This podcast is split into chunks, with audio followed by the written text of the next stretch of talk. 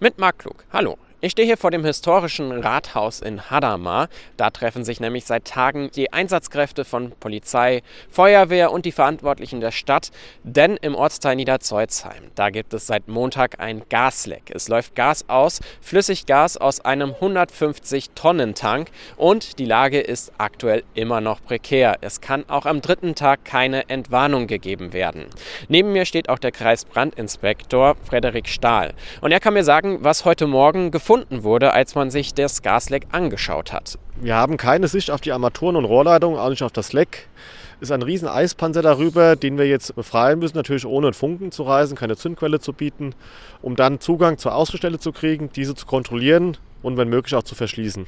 Die letzten Tage wurde immer mal wieder versucht, das Gasleck zu schließen auf dem einen oder anderen Wege. Das hat nicht geklappt. Dann hat man sich entschieden, das Gas kontrolliert abzulassen. Und jetzt wird eben geguckt, ist überhaupt noch Gas in dem Tank.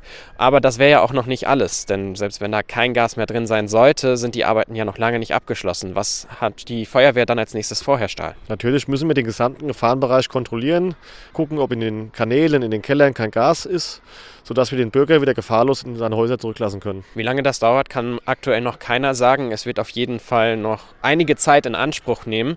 In der Zeit sind über 700 Menschen im Ortsteil Niederzeuzheim nicht in ihrem Haus. Sie mussten ihre Häuser verlassen, sind evakuiert worden in einer Sperrzone rund um dieses Gasleck. Jetzt ist natürlich die Frage, wie kommt die Feuerwehr an die ganzen Schlüssel von den Häusern dran? Und da ist auch die Stadt ganz ordentlich hinterher.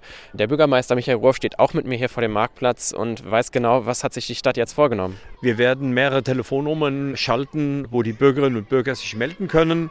Dort werden wir dann die notwendigen Daten erheben, um an die Schlüssel zu kommen, um dem Ziel nahe zu kommen, so schnell wie möglich die Bürgerinnen und Bürger wieder in ihre Häuser zu bekommen. Und da drücken jetzt auch alle die Daumen, dass es heute vielleicht schon weitergehen kann. Die Feuerwehr wird ganz genau gucken und ganz genau prüfen, wo noch Gas ist und dann die nächsten Schritte machen.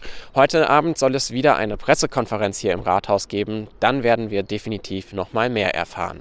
Vom Rathaus in Hadamar, Marc Klug.